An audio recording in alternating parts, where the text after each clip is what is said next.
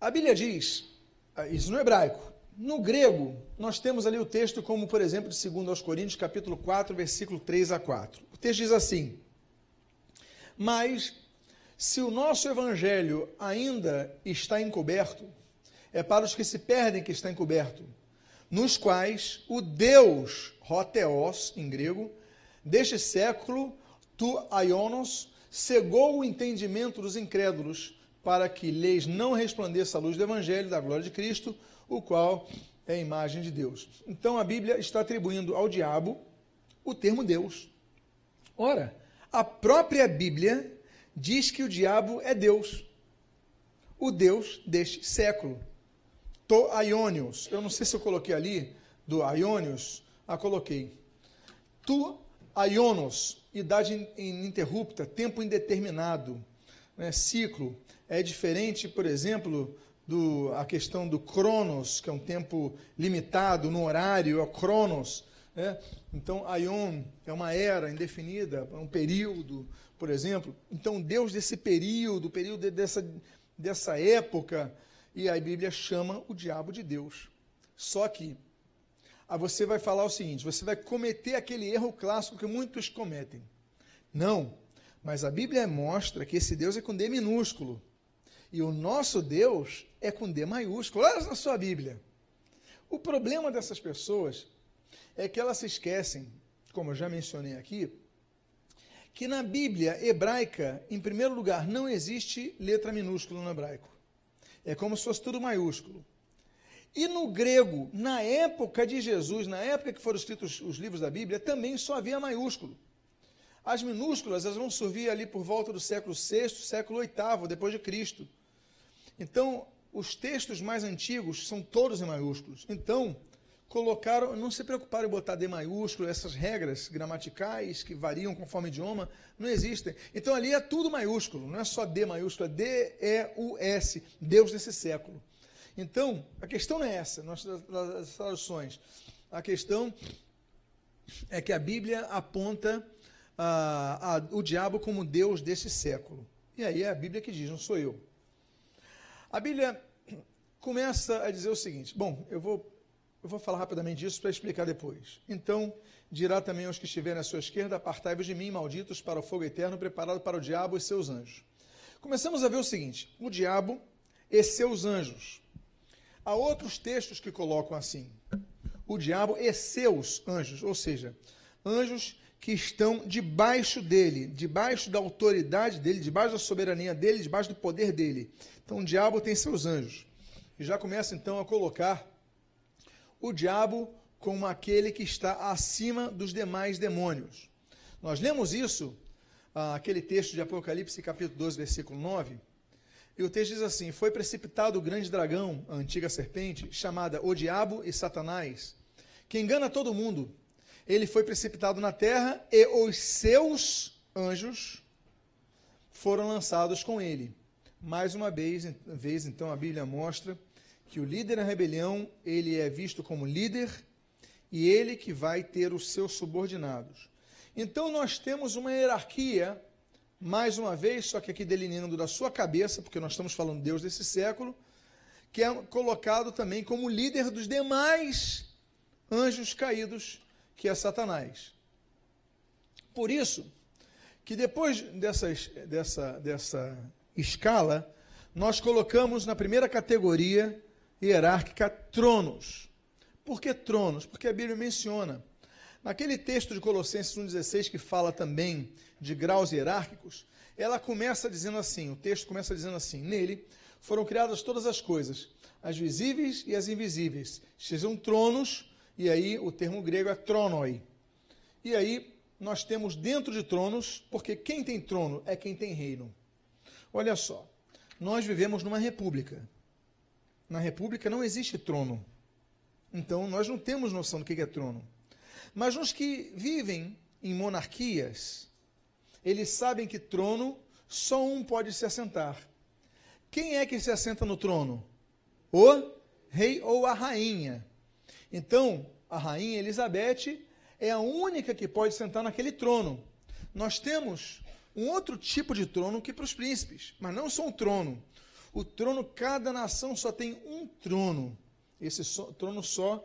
Então, quando a Bíblia fala de trono, ela está dizendo que é o assento de quem é rei. E só é rei quem tem reino. Então nós temos que colocar nossa mente como se fôssemos monarquistas agora. Pois bem, a Bíblia fala então que existem tronos. Se existem tronos, existem reis. Então nós vamos começar a falar em parte de Satanás. A Bíblia diz em Mateus 12, 26 o seguinte: Se Satanás expulsa Satanás, está dividido contra si mesmo. Como subsistirá, subsistirá pois, o seu reino. Portanto, o próprio Senhor Jesus, ele diz que Satanás tem reino. Não é isso a palavra de Jesus? Jesus não falou que Satanás tem reino? Se Satanás tem reino, ele, portanto, é um rei. Ok? Não tenha dificuldade com isso, não, gente. Porque Jesus é o rei dos reis. Mas eu estou falando que ele é um rei. E ele, se é rei, tem trono. Então, quando o apóstolo Paulo, ele menciona em Colossenses capítulo 1, versículo 26, versículo 16, perdão, sobre os tronos, ele está falando de reis. E aí nós vamos entender quando nós falarmos de novo sobre os principados. A Bíblia diz em Apocalipse, capítulo 11 e 13, e o versículo 16, algo que pode ser subentendido, tanto quanto aos governos humanos, quanto aos reis do mundo espiritual. Aí fica a interpretação de cada um, ainda que a maioria entenda que é reino humano.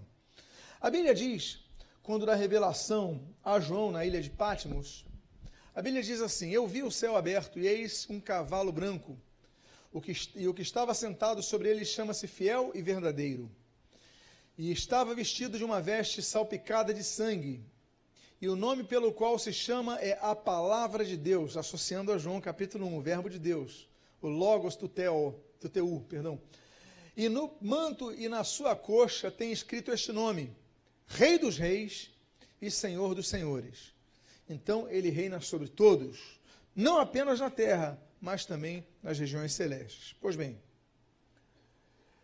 debaixo de Satanás, que é, nós vimos que ele tem o rei, mas ele tem o um poder e ele é o líder da rebelião, eu coloquei El, El, por exemplo, é uma terminologia muito conhecida pelos evangélicos. Por quê? Porque vários nomes atribuídos a Deus têm o nome El na frente. Por exemplo, El Shaddai. A maioria traduz, traduz erroneamente El Shaddai como, como Deus Todo-Poderoso. Mas isso é um problema de tradução que a gente se baseia na Vulgata, que vai colocar como Deus Todo-Poderoso. Porque, na verdade, Shaddai é, vem de Shad. Shad é seio. El é divindade, Deus. Havia uma divindade chamada Shaddai. Eu não estou falando. Eu posso entrar nesse assunto? Essa divindade Shaddai tinha vários seios. Por quê? Porque essa divindade ela alimentava os povos. A Bíblia vai usar o mesmo termo conhecido pelos cananeus como Shaddai e vai falar que Deus é o Deus é o Shaddai. Por quê? Porque o nosso Deus é quem de fato alimenta. Quem alimenta, assim como a mãe, tem o Shad, tem o Shaddai, tem seios, né? seria uma tradução assim mais ou menos Deus dos seios, mas quem alimenta é quem sustenta, e quem sustenta é quem manda, é quem tem o poder sobre, é como a mãe diante dos seus filhos. Então, Deus vai usar essa terminologia. Hermeneuticamente, depois vão colocar como todo-poderoso, mas não é todo-poderoso. Mas vamos avante. El. El é um nome genérico, é um termo genérico correlato, ali está errado o meu hebraico, perdão. É, correlato ao ugarítico ilu e ao aramaico assírio il, que significa Deus, de, é, ou Deus minúsculo no português, divindade ou até força. Então, El não é só Deus, mas quando nós lemos El, nós temos então que entender que são duas possibilidades. Uma, quando a Bíblia fala El, pode ser o Deus criador, o Deus, o Senhor de todas as coisas, o eterno, o Altíssimo, pode ser ele. Mas a Bíblia também menciona no hebraico várias vezes o nome El associado a um deus cananeu, que é o pai dos anos, o touro-rei, e que não era eterno. Na verdade, ele teve um pai, Uh, então ele um dia nasceu, não é eterno, teve três esposas e também era pai de 70 filhos. Ele era o pai de Baal. Baal que vai se tornar uma das divindades mais conhecidas da Bíblia, não é verdade? Todo mundo conhece Baal. Baal é filho de El, ok? Então, uh, nas traduções, muitas traduções portuguesas mantêm o El Shaddai, El Elion, El não sei o que, El não sei o que. E a gente falou, esse é o nome de Deus. Mas há outros textos que a Bíblia não traduz, mas que tem El no hebraico. Então, por exemplo, Malaquias 2, versículo 11: Judá profanou o santuário do Senhor. Senhor em hebraico é Adonai, o qual ele ama, e se casou com a adoradora de Deus, El. Aí, estranho, necar, estrangeiro, ou seja, esse Deus é um Deus estrangeiro. Então, El. Mas por que nós colocamos? Porque ele é líder do panteão dos deuses. Ele é pai dos deuses. Depois vou falar de Zeus. Mas no panteão cananeu, ele é pai de todos os deuses. Ele tem um poder muito grande. Então coloquei debaixo de Satanás o El. Depois eu coloquei Júpiter ou Zeus, é o mesmo. Júpiter é para os romanos e Zeus é para os gregos. Nós temos um texto interessante que uh, Atos 14, 12, quanto a Barnabé e a Paulo. Os irmãos lembram? Aí eles fizeram o milagre, libertaram a menina, e a Barnabé chamaram Júpiter. Ali está dia, de Dios, que vem de Zeus, que é Zeus. Ou seja, você está vendo como no grego está? No grego está Zeus. Mas na nossa tradução no português colocaram Júpiter. Por que não colocaram Zeus na Bíblia? Podiam botar. E a Paulo Mercúrio. Mercúrio, depois vou falar, se der tempo, vou falar sobre Mercúrio. Porque era este o principal portador da palavra. O sacerdote de Zeus, que ali está Júpiter, cujo templo estava em frente da cidade, trazendo para junto das portas touros e grinaldas, queria sacrificar juntamente com as multidões. Então pensaram que Barnabé era Zeus. Por quê? Que nós colocamos lá no topo, no, junto ao topo não, que eu coloquei Satanás, El e agora Zeus. Porque para os gregos e para os romanos, Zeus, ou Júpiter, é o pai dos deuses e dos homens, ainda que não era eterno, ele era filho de Saturno. Então, seu símbolo era um raio na mão. Pois bem, a Bíblia diz em Atos uh, ah, 14, versículo 15, na sua segunda parte, assim, nós também somos homens como vós, a resposta deles sujeitos aos mesmos sentimentos, e vos anunciamos o Evangelho para que destas coisas vãs vos convertais ao Deus vivo, que fez o céu e a terra, o mar e tudo que há neles. Ou seja, a contra-argumentação deles foi o seguinte: não, olha, isso é coisa vã. Vocês não têm que servir a Deus, aos Zeus, mas a Teós, ao Deus que é o Criador de todas as coisas, que fez os céus e a terra. Ou seja, não é um Deus que foi criado um dia, mas é um Deus que criou todas as coisas. Então, por isso que eles argumentam assim, eles contra-argumentam, melhor dizendo, a questão. Debaixo, nessa escala de Zeus e de Júpiter, ou Júpiter, eu coloquei a rainha do céu, que também é chamada de Star, Cibele, Hathor, lá para os egípcios, Ártemis para os gregos, Diana para os efésios, uh, ou Maria para a neocristandade que vai surgir a partir da igreja patrística.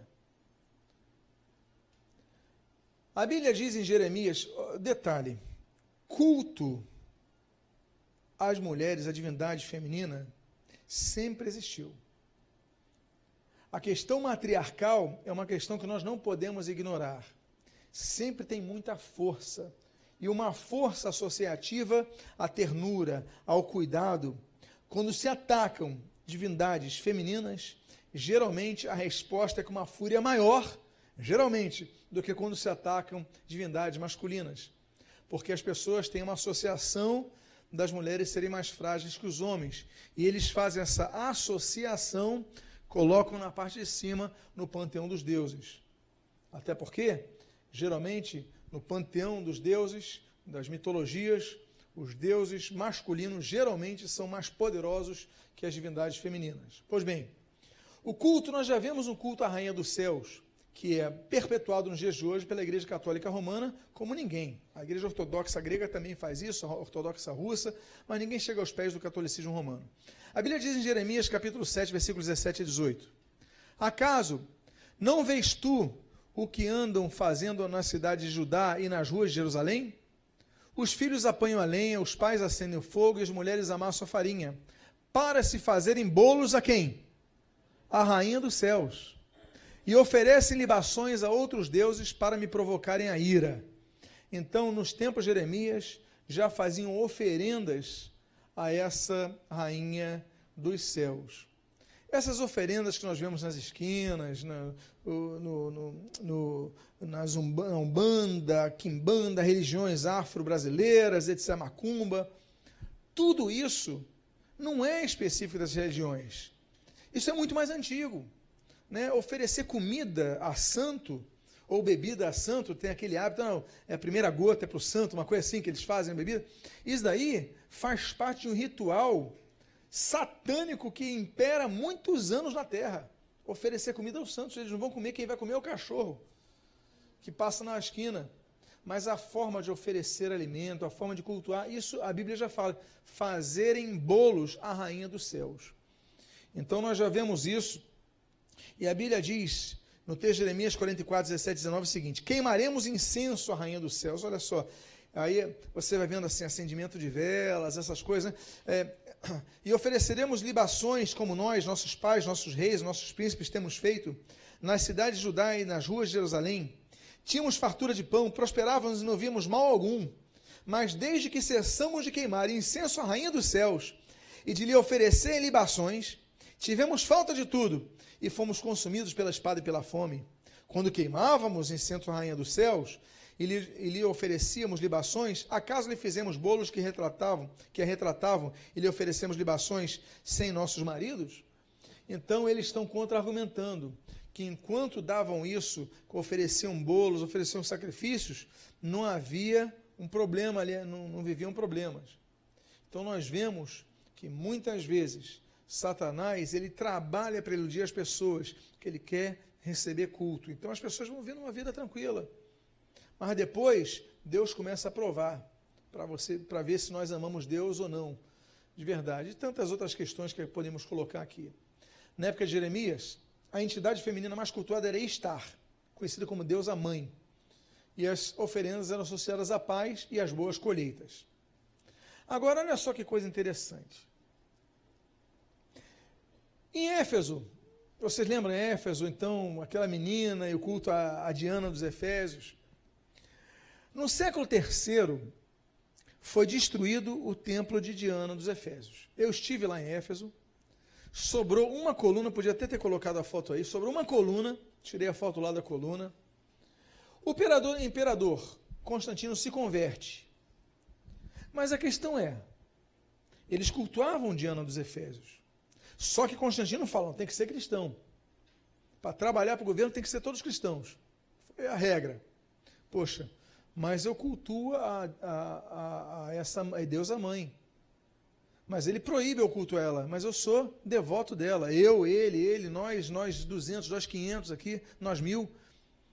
Então, como é que eu posso continuar cultuando ela se ele proibiu? Eu já sei. Qual é, de, qual é a mulher com maior expressão no cristianismo? Maria. Então, eu vou oferecer e vou cultuar a mesma rainha, Deus a mãe, só que com o nome de Maria. E aí começa o culto a Maria, a idolatria a Maria. É interessante nós notarmos que, na mesma perspectiva que o culto a Maria vai caindo, eu, perdão, o culto a Diana vai caindo, o culto a Maria vai subindo. Agora, outro detalhe em Éfeso. Onde Maria morreu? Em Éfeso. Lembra que Jesus falou para João: João, eis aí a tua mãe, cuida dela, João vai ser pastor em que cidade? Em Éfeso. A casa de João é em Éfeso. Maria sai de Israel e vai para a Turquia, lá em Éfeso. Então Maria, a casa de Maria está lá. Se você for lá, tem uma casa de Maria lá em Éfeso. Então, é cultuado, lá um local turístico. Então, é, no mesma cidade que o culto a Diana dos Efésios, a, a deusa mãe, tinha maior força, é onde Maria morre. Ou seja, começa o culto a Maria, cada vez mais forte. E aí eles só mudam o nome, só mudam a forma, só tiram a imagem de Maria, coloca a imagem de Diana, coloca a imagem de Maria e continuam com as mesmas características que tinha. E mais interessante ainda, no ano 431 tem um concílio na cidade de Niceia, na Turquia, próximo, relativamente próximo. E esse concílio, desgraçadamente, ele declara que Maria não era apenas Cristotocos, mas era Theotocos. Tocos é mãe. Cristotocos é o que nós acreditamos. Nós acreditamos que Maria é mãe de Cristo. Mas os católicos romanos, eles dizem que ela não é Cristotocos, ela é Theotocos. Se Cristo é Deus, ela é mãe de Deus, é Theotocos. E é isso que eles creem até hoje. Nós não aceitamos isso por quê? Porque ela é mãe de Jesus Cristo, o ser encarnado. Mas ele é Deus, ele é eterno, ele sempre existiu. Então, Deus não tem mãe. Theotocos, portanto, no protestantismo e no meio evangélico, é uma grande heresia, afrontando a Bíblia. E isso aconteceu onde? Onde que houve a definição que Maria é Theotokos? Na cidade de Éfeso. Então, de Éfeso, começa o culto à rainha dos céus, associado a. Aí associam várias coisas, como, por exemplo, mulher sem pecado, porque aí vai o Papa, e o Papa declara que Maria, ela foi assunta aos céus. Você sabe disso, que os católicos romanos creem nisso. Que Maria, por quê? Porque eles começaram dizendo que Maria não teve pecado. Aí, que é uma heresia. Porque a Bíblia diz que todos pecaram e carecem da glória de Deus. Romanos 3, 23. Só Jesus não pecou, como a Bíblia diz em Hebreus, como a Bíblia diz em 1 Pedro. Então, é, mas eles dizem que ela não pecou. Então eles falam, não, é por causa do, do São Joaquim e Santa Ana e tal, geraram ela, mas ela não teve pecado. Aí os protestantes falaram: se ela não teve pecado, então ela experimentou a morte. Porque se ela não sofreu martírio, ela não experimentar a morte. Aí eles inventaram, se não me engano, dia 1 de novembro de 1950, inventaram o dogma da Assunção de Maria. A Maria foi assunto ao céu e vão inventando cada vez mais. A Maria sempre virgem, não teve outros filhos. Por mais que a Bíblia diga que Jesus teve irmãos, outros irmãos, e o termo grego é adelphos, eles dizem não é, eram primos de Jesus. Jesus teve irmãos. Jesus foi o primeiro, foi primogênito de Maria, mas ela teve outros filhos. Tiago, inclusive, era um deles. Mas eles dizem, não, ela sempre foi virgem. Então são heresias que foram criando. E aí o culto a Maria vai se fortalecendo. Aquilo que eu, que eu mencionei da revista Veja. Ela vai ganhando tantos aspectos. Ó, Maria da Penha, Maria da Graça, Senhora da Aparecida, Senhora de Lourdes, Senhora de Fátima. A revista Veja de 25 de, de julho de 2001, nas páginas 106 e 107, diz o seguinte: publicou. Estima-se a existência de mais de 300 denominações para a Virgem no Brasil. No mundo, calcula-se 2 mil, ou seja, 2 mil funções diferentes. Maria do Bom Parto, Maria do Bom Sucesso, Maria das Luzes, Maria das Dores, e tanta Maria dos Navegantes, Senhora dos Navegantes. Dois mil nomes diferentes tamanhas funções. Ok? Aí, ah, sim. Lembra que eu falei do texto Jeremias, que a Bíblia fala da rainha dos céus? O catolicismo romano, ele era mais sutil. Mas ele vai perdendo a sutileza, vai ficando a coisa cada vez mais escancarada. E chega ao ponto de 1954, na encíclica do Papa Pio XII, a encíclica chama Ad Celi Reginam, a rainha do céu, olha só o termo que ele coloca na encíclica. E ele denomina Maria como a rainha do céu. Na carta apostólica Cum Praxis Excelsa, de, de, de Sisto IV, e Bento XIV, na carta apostólica, é, bom, na, na, carta apostólica Gloriosa Dominé, né, a, a gloriosa que domina, ela é chamada também de Rainha do Céu. Ou seja, os papas hoje declaram que é Rainha do Céu, e o que era escancarado, porque estava associado ao texto de é, o que era sutil, porque estava associado ao texto de Jeremias, agora eles não estão nem aí, eles falam que é Maria Rainha do Céu mesmo, e, pronto. Vestem, vestem escancaradamente, não tem nem temor de esconder o que fazem. Então, está muito escancarada a coisa. Pois bem, nós falamos de tronos. Lembram? Agora nós vamos falar de principados ou padroeiros territoriais ou anjos das nações. Apenas uma introdução. A Bíblia diz em Colossenses 1, de 15 a 16, segunda parte, diz assim: Esta é a imagem do Deus invisível, o primogênito de toda a criação. Pois nele foram criadas todas as coisas, as visíveis e invisíveis, sejam tronos, sejam soberanias, quer principados aí, ó, arcai, quer potestades. Então a Bíblia fala de principados. A Bíblia diz em Efésios, capítulo 3, versículo 10: Pela igreja, a multiforme sabedoria de Deus se torne conhecida agora dos principados arcais, ar, arcaís e potestades nos lugares celestiais. Está falando mais uma vez do mundo espiritual. A Bíblia diz, versículo 12, porque no, de Efésios 6, porque a nossa luta não é contra o sangue e a carne, e sim contra os principados, arcás e potestades, contra os dominadores desse mundo tenebroso, contra as forças espirituais do mal nas regiões celestes. Nós temos então as menções de uma categoria de anjos que se enquadram em principais. Você lembra que eu falei sobre o termo arque? De arcais, vem de arque. Arque, uh, por exemplo, no princípio era o verbo, o verbo estava Deus, o verbo era Deus. Em grego é enarque en hologos no princípio era o logos, a palavra, enarque, princípio. Arque é princípio, ou principal, ou príncipe. Eu até dei um exemplo. Arqui-inimigo, inimigo principal. Arcebispo, bispo principal. Arquidiocese, diocese principal. Tudo que tem arque na frente é principal, princípio ou príncipe. A Bíblia fala que existem os principais. Então, a Bíblia citou tronos, nós vemos como reis. E a gente vê que abaixo dos reis estão os príncipes. Estou falando na ótica monárquica. Nós vivemos na república. Mas lembrem-se, na visão monárquica, os autores em Israel viviam debaixo das monarquias. A maioria deles, pelo menos, os autores bíblicos.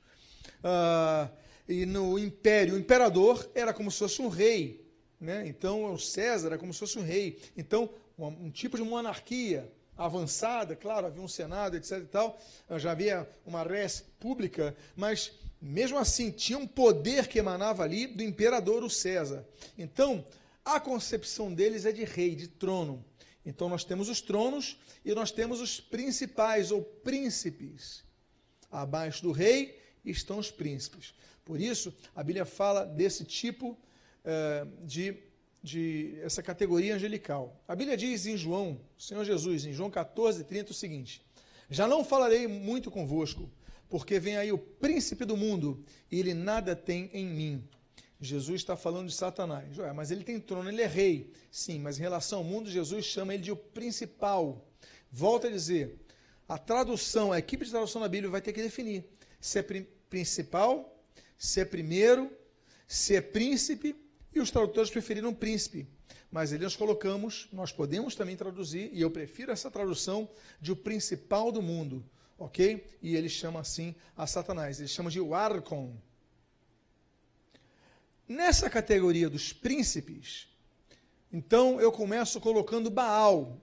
Na terceira fase de Baal, nesses livros eu aponto as várias fases do desenvolvimento do culto a Baal. Na terceira fase do desenvolvimento a Baal, que ele vai começar a ser concebido como príncipe, ok? Lembro, Baal era filho de que divindade? Vamos ver se vocês lembram. Qual? Muito bem, você está de parabéns. Vamos dar um aplauso à pessoa que está do seu lado? Um aplauso a você. Você está de parabéns, você arrebentou. Vamos lá.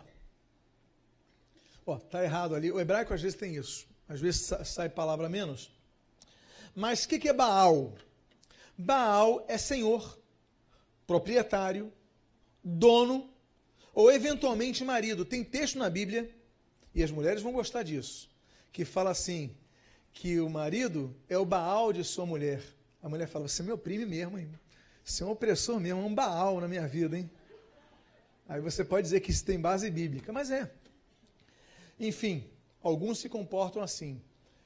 Então, uh, que é correlato ao fenício Baal, ao assírio e babilônico Bel e ao acadiano Belo. Tudo isso significa dono, proprietário ou senhor. Então, Baal em hebraico é a mesma coisa que Kyrios em grego, senhor, proprietário, dono.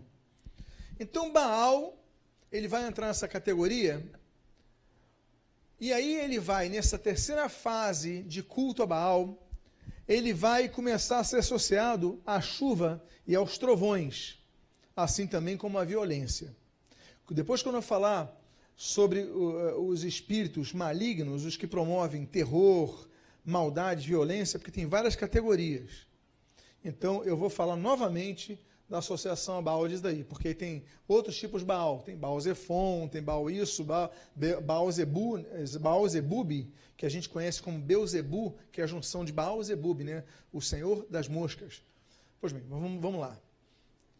Uh, Israel, ok. Tá, 46 passagens com várias associações de Baal são mencionadas na Bíblia e para você ver a força dessa divindade. E ele se torna divindade nacional a vários povos, cananeus, filisteus, etc. e tal.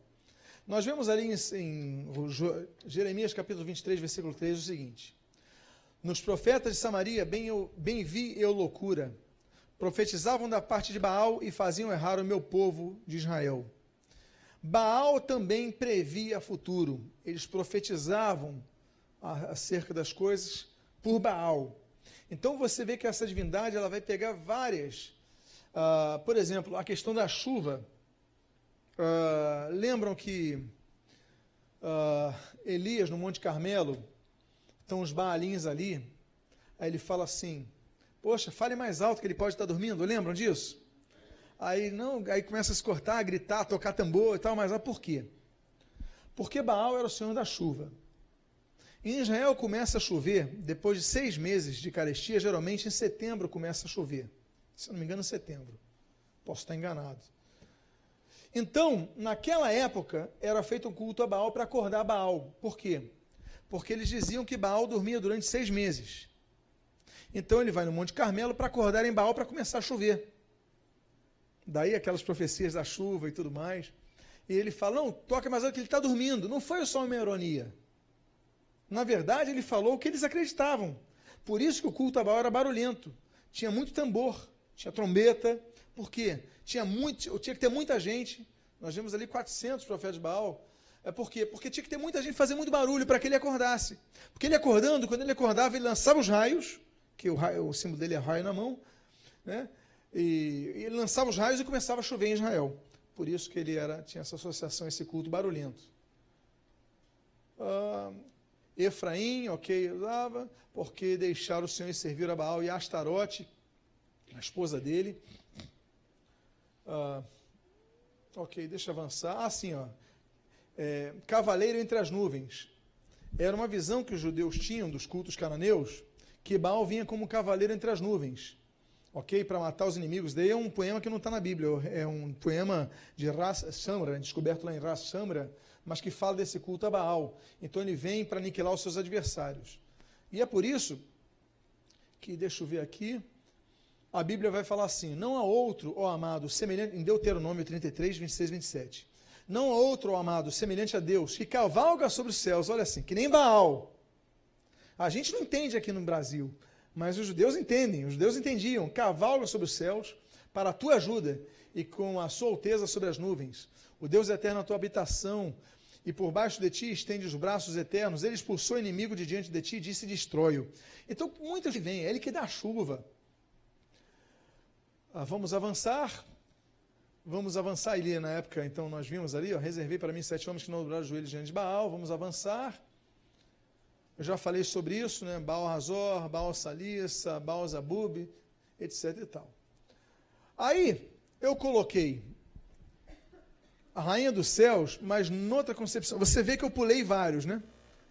Eu pulei Bel, Belsazar, eu pulei Marduk, o Merodach, eu pulei Amon, pulei Quemos, Ocamos, pulei Nibás, pulei Zedek, daí vem Melquisedeque, que era é, Melech Zedek, né, uma divindade que cultuava Zedek, Dagon, que era o rei dos filisteus, que é um homem com cabeça de, de, de peixe, Dag em hebraico é peixe. Uh, E aqui eu volto a Maria. Porque se eu for falar sobre todos, meus amados, a gente vai gastar dias e dias, ok? Vamos lá.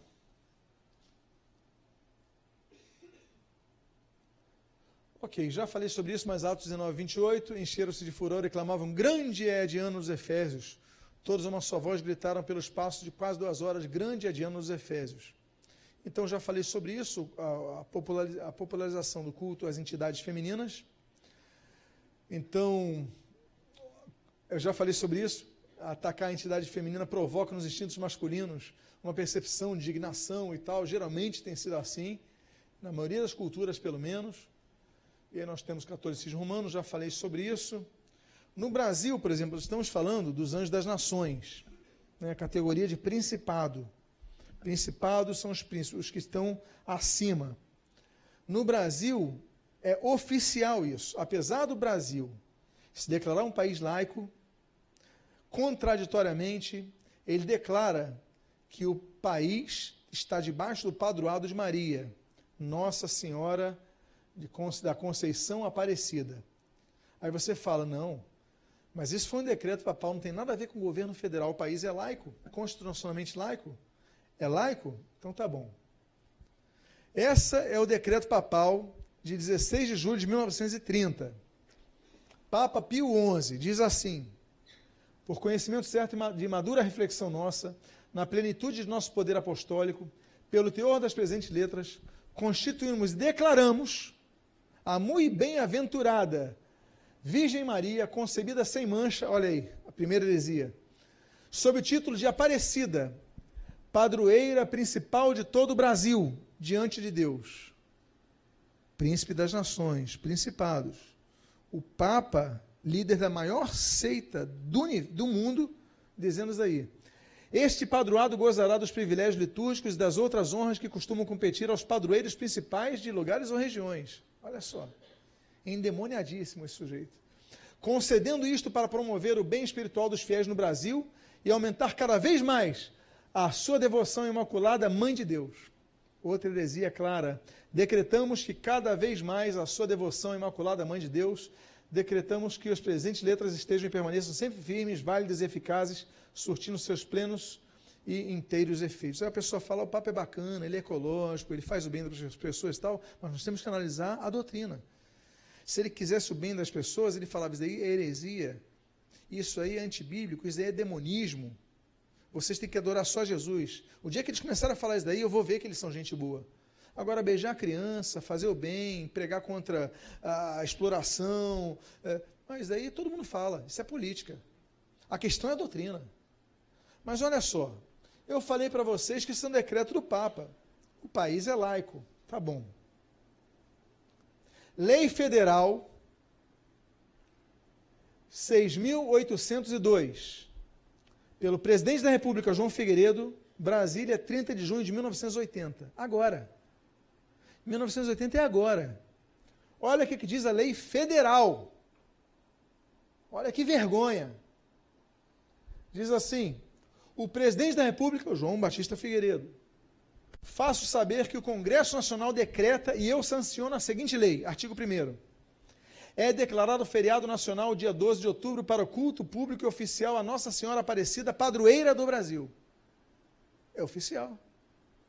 Estado laico. Lei, laico. Artigo 2 Esta lei entrará em vigor na data de sua publicação. É de chorar, não é? É uma vergonha. É anticonstitucional.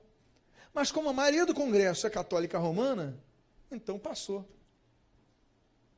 E aí você fala: quem é a padroeira do Brasil? É Maria. Então nós não podemos aceitar isso. Um dia essa lei tem que cair. E vai cair. Essa desgraça nacional vai cair. Outras nações também reconhecem o principado feminino sobre seus territórios. Por exemplo, porque eu estou falando de principados, países que, como o Brasil, declaram que a entidade máxima espiritual, que é padroeira, ok? Que é príncipe das nações, a que manda a rainha do Brasil é Maria, no Brasil. Nossa Senhora Conceição Aparecida.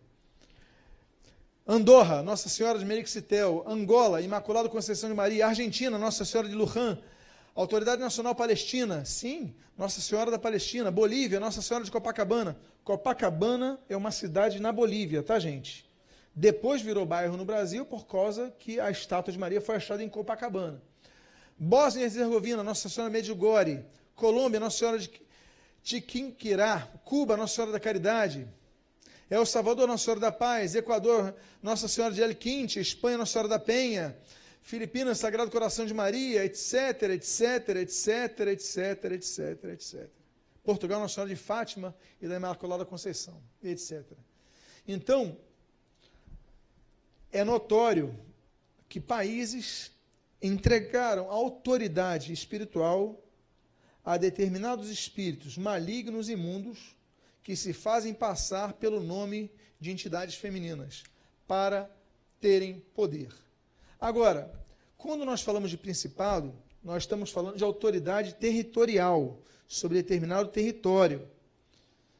Eu não sei se eu pulei nos slides que eu pulei, mas eu, eu falei assim do príncipe da Pérsia, do príncipe da Grécia, do príncipe de Israel, que são citados em Daniel, por exemplo. Mas regiões, aí tem na Astúria, porque as regiões vão definindo. Então, é, e nos estados do Gerais, Nossa Senhora de Piedade, Bahia, Nossa Senhora da Conceição, e aí vai os estados, Rio Grande do Sul, Nossa Senhora dos Navegantes, fortíssimo culto lá. No Pará, Nossa Senhora de Nazaré, lembra o Ciro de Nazaré? Então, fortíssimo culto lá. Né? Rondônia, também Nazaré, e por aí vai. Então, os governos, eles vão dando autoridade a determinados espíritos. A questão é, qual é a característica de cada espírito?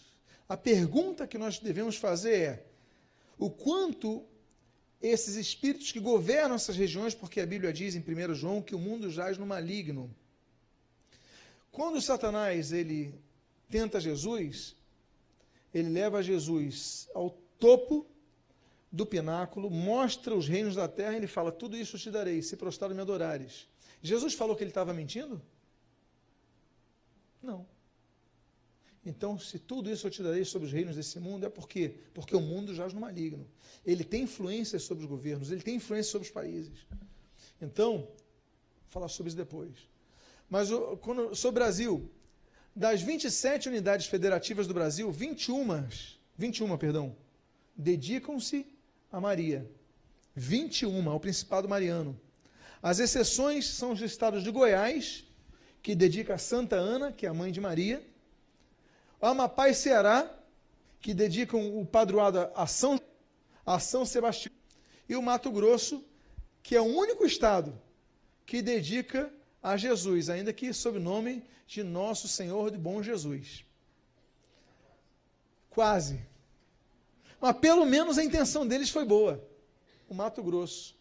27 estados. Um falou: não, Jesus que manda aqui no estado. Olha só que coisa. Eu vou falar a partir de amanhã sobre potestades. Amém, queridos?